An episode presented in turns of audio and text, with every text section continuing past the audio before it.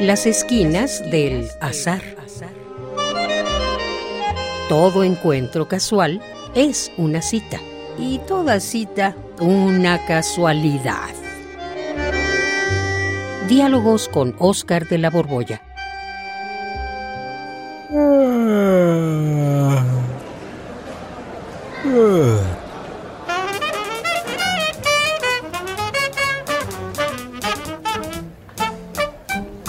Hola Juan, veo que estás aquí haciendo fila frente a la ventanilla de cobro de la UNAM. Ay, estaba yo medio somnoliento, oye, este, qué gusto verte. Eh, pues, sí, pues es quincena, ¿no? Igual Pues sí. que tú, aquí estoy para recoger mi chequezote.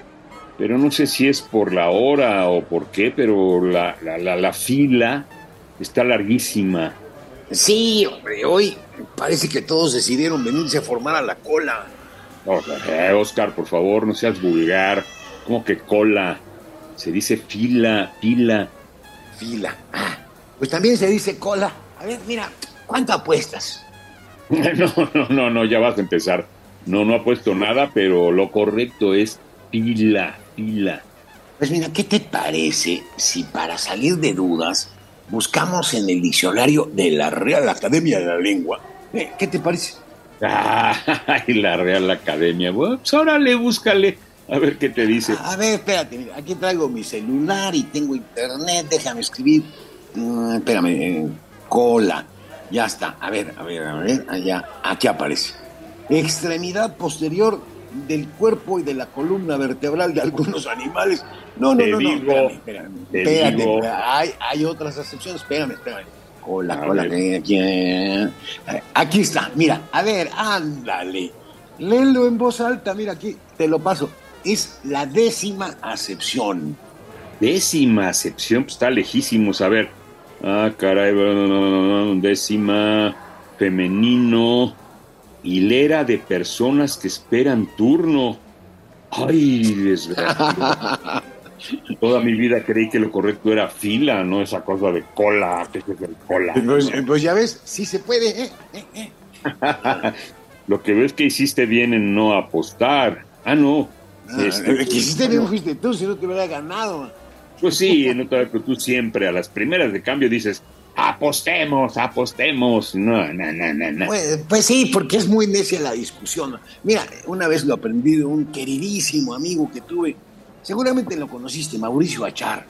Ah, claro, el gordo. El sí, el gordo, el creador de las librerías Gandhi. Pues te acuerdas que Mauricio decía, decía así, ¿para qué discutir si podemos apostar? Ay, canijo. no, ese Mauricio Achar era todo un personaje. Pero mira, la realidad es que ve la fila o tu cola esta no avanza. Pues vamos a platicar, ¿no? Digo, para que se nos haga menos largo el tiempo de espera. Pues sí, platiquemos, pero a ver, ¿de qué platicamos, Juan? ¿De qué? Pues nunca sé. Tú siempre eres quien propone los temas. Pero a ver, mira, te voy a preguntar, ¿de qué habla la gente normalmente? A ver, cuando comienzan una conversación, ¿de qué hablan? Tú, tú, tú, por ejemplo, ¿cómo le haces para comenzar una conversación con alguien?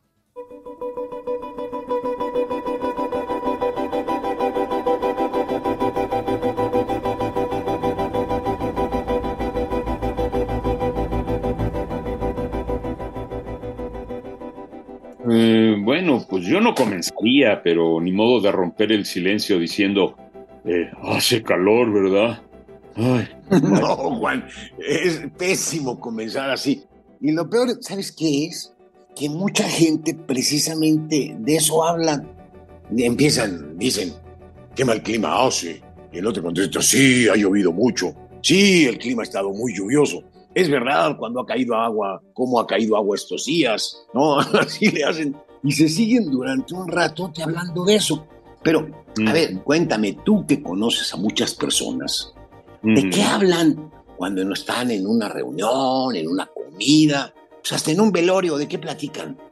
Pues la mayoría habla de, pues, ¿qué será? De su trabajo, de política, hasta de deportes, en fin.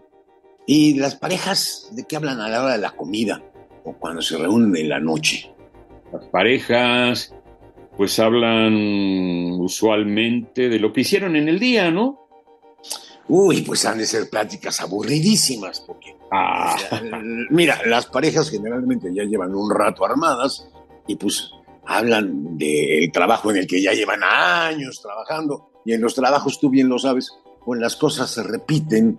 Entonces, a mí se me ocurre que las conversaciones domésticas deben de ser aburridísimas, ¿eh? pues sí, ahora que lo dices, por eso se me hace que ven la tele o escuchan la radio y luego, ¿qué hacen? Pues comentar lo que oyeron, lo que vieron, lo que escucharon.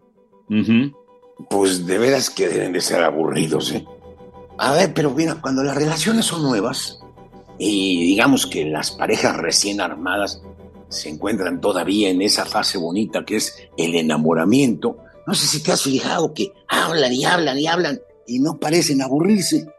Pero luego cuando pasa el tiempo y la relación pues se vuelve añeja, hablan poco, ya se contaron sus vidas, ya se saben de memoria sus anécdotas y por eso es que se me hace que viven de prestado. Ah, caray, ¿cómo? ¿Qué, qué es eso de vivir de prestado? No te entiendo. Pues mira, sí, vampirizan las series de televisión o las telenovelas o los noticieros, eh, que siempre hablan, dan temas de conversación y entonces pues los incorporan a sus vidas y lo que no les ocurre a ellos pues ocurre en esas historias. Lo mismo sean de ficción que del acontecer político, ¿eh? O sea que se la pasan rumiando chismes de la farándula, de la política, de sus héroes deportivos. Por eso te digo que viven de prestado. No son sus vidas, sino viven las vidas de otros. Ay, Oscar, pues ya me amolaste. A mí me pasa lo mismo, más o menos, más o menos.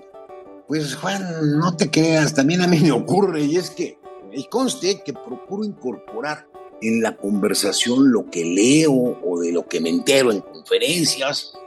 Tengo la impresión de que el brillo de la vida se agota, fíjate, que el brillo que tenía al comienzo se va apagando conforme pasa el tiempo y a veces, cuando no se hace nada, pues se acaba de golpe todo aquello que uno platicaba y, y entra uno en el aburrimiento, pero de fondo, ¿eh?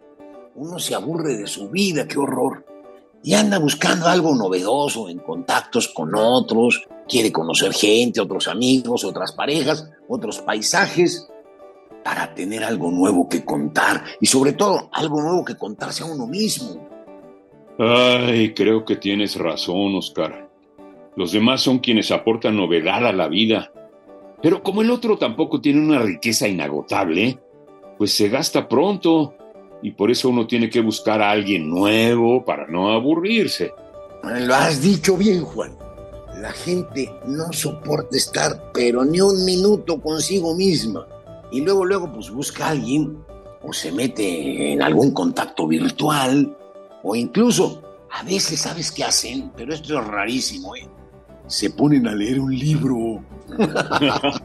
Eso es raro. ¿No crees que haya quien pueda estar consigo mismo así de plano? Pues yo lo veo difícil, Juan.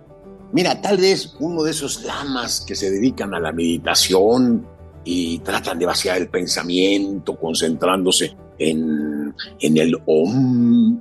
Pero Om. fíjate que se me hace que ni ellos, ¿eh? Pues justamente lo hacen para escaparse, pues no hacia el mundo como la mayoría de nosotros, sino para escaparse hacia el vacío, hacia la nada. O sea, para escaparse de ellos mismos. Pero fíjate que, aunque lo hemos otorreado aquí, hay un recurso que en el fondo es la mejor manera de allegarse a novedad, de relacionarse con lo mejor de toda la humanidad. Ay, sí, ya sé con lo, lo lo- lo que me vas a decir. Leyendo, leyendo. Pues sí, Juan. Leer es la mejor manera de agenciarse una buena compañía. Porque, mira, los demás, por muy interesantes que puedan ser como personas, terminan a la larga gastándose. Y en cambio, Mm. pues los libros son prácticamente infinitos.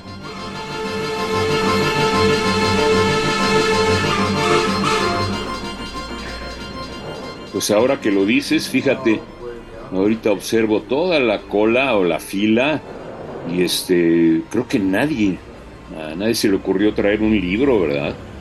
Eso es lo peor, Juan, efectivamente.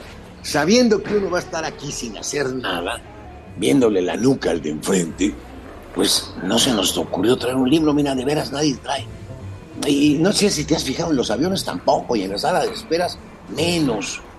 Y eso que leer, como te digo, vuelve a las personas mejores conversadoras y, o en otras palabras, yo creo que leyendo podrían quitarse un poco lo aburrido y sobre todo ser menos aburridos ellos, ¿eh?